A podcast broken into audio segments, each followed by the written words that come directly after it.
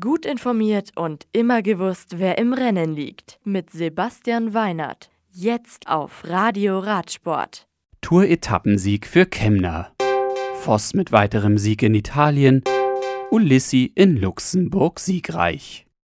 Villard de Lans.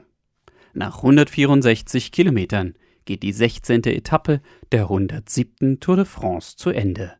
Den Sieg am Code 2000 auf über 1100 Metern über dem Meer holt sich Lennart Kemner von Bora Hans Grohe. Kemner beendet damit die Durststrecke der Deutschen auf einen Etappensieg bei der Tour de France seit 2018. Ineos Grenadiers Profi Richard Carapaz wird Etappenzweiter, als Dritter kommt Sebastian Reichenbach von Groupama FDJ ins Ziel. Roglic bleibt im Maillot jaune, Bennett in grün Cosnefroy im Bergtrikot und Movistar bleibt das beste Team. Am Mittwoch stehen die Fahrer am Start in Grenoble um die 17. Etappe ins 170 Kilometer entfernte Meribel aufzunehmen. Unterwegs gibt es bei Kilometer 45,5 eine Sprintwertung, ehe der Col de la Madeleine mit fast 2000 Meter Höhe in Angriff genommen wird. Die Steigung des ersten von zwei Or-Kategorie-Anstiegen des Tages ist über 15 Kilometer lang und im Schnitt über 8% steil.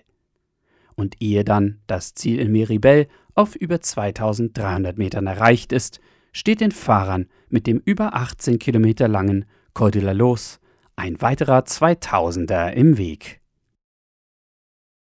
Terracina nach 110 Kilometern geht der fünfte Tagessieg des 31. Giro d'Italia Internationale Feminile an CCC-Liv-Fahrerin Marianne Voss. Lotte Kopecky von Lotto Sudal wird Zweite, Trexiger Fredo-Fahrerin Lizzie Degnen Dritte. Van Fleuten behält die Malia Rosa, gibt aber das Trikot der besten Sprinterin an Voss ab. Harvey ist die beste Jungfahrerin, Utrop Ludwig die beste Bergfahrerin und die Teamwertung führt weiter die Equipe Pauli K an. Am Mittwoch geht es für die Fahrerinnen auf der 97 Kilometer langen sechsten Etappe von Torre del Greco in der Nähe von Neapel nach Nola. Bei Kilometer 30 steht mit einem dritten Kategorieberg die erste Zwischenprüfung auf dem Programm des Tages. Und kurz darauf gilt es, die erste und einzige Sprintwertung auszufahren. Bis Kilometer 72 geht es eigentlich nur bergauf. Und dann nur noch bergab ins Ziel nach Nola. Luxemburg.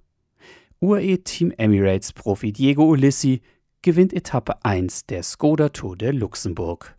Amori Capiot von Sport Flanderen Balois wird Zweiter, Platz 3 geht an Eduard Michael Grossu von Nippo Delco One Provence. Alpecin Phoenix-Fahrer Alexander Krieger kommt zeitgleich mit dem Sieger auf Rang 7. Ulissi ist Leader und Sprintbester der fünf Etappen umfassenden Rundfahrt. Der beste Jungfahrer ist Alessandro Fedeli und in der Bergwertung liegt Axel Single vorne. Die zweite Etappe startet am Mittwoch und ist knapp 161 Kilometer lang. Sie bietet ein welliges Profil, drei Sprint und gleich sechs Bergwertungen.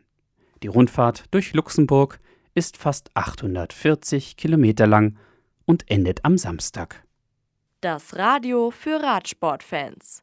Im Web auf radioradsport.de